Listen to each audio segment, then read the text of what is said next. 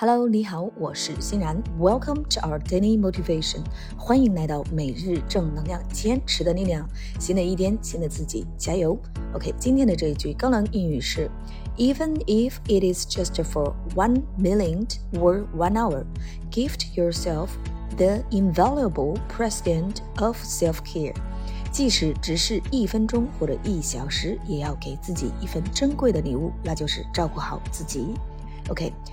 Even if it is just for one minute or one hour, gift yourself the invaluable present of self-care.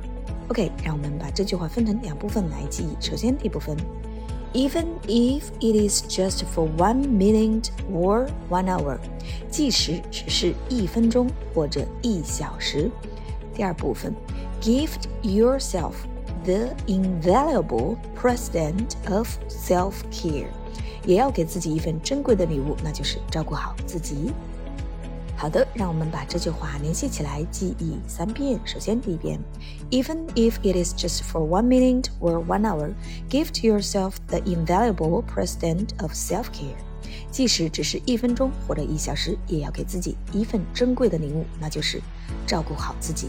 OK，第二遍：Even if it is just for one minute or one hour, give to yourself the invaluable present of self-care. OK，第三遍，Even if it is just for one minute or one hour, gift yourself the invaluable present of self-care.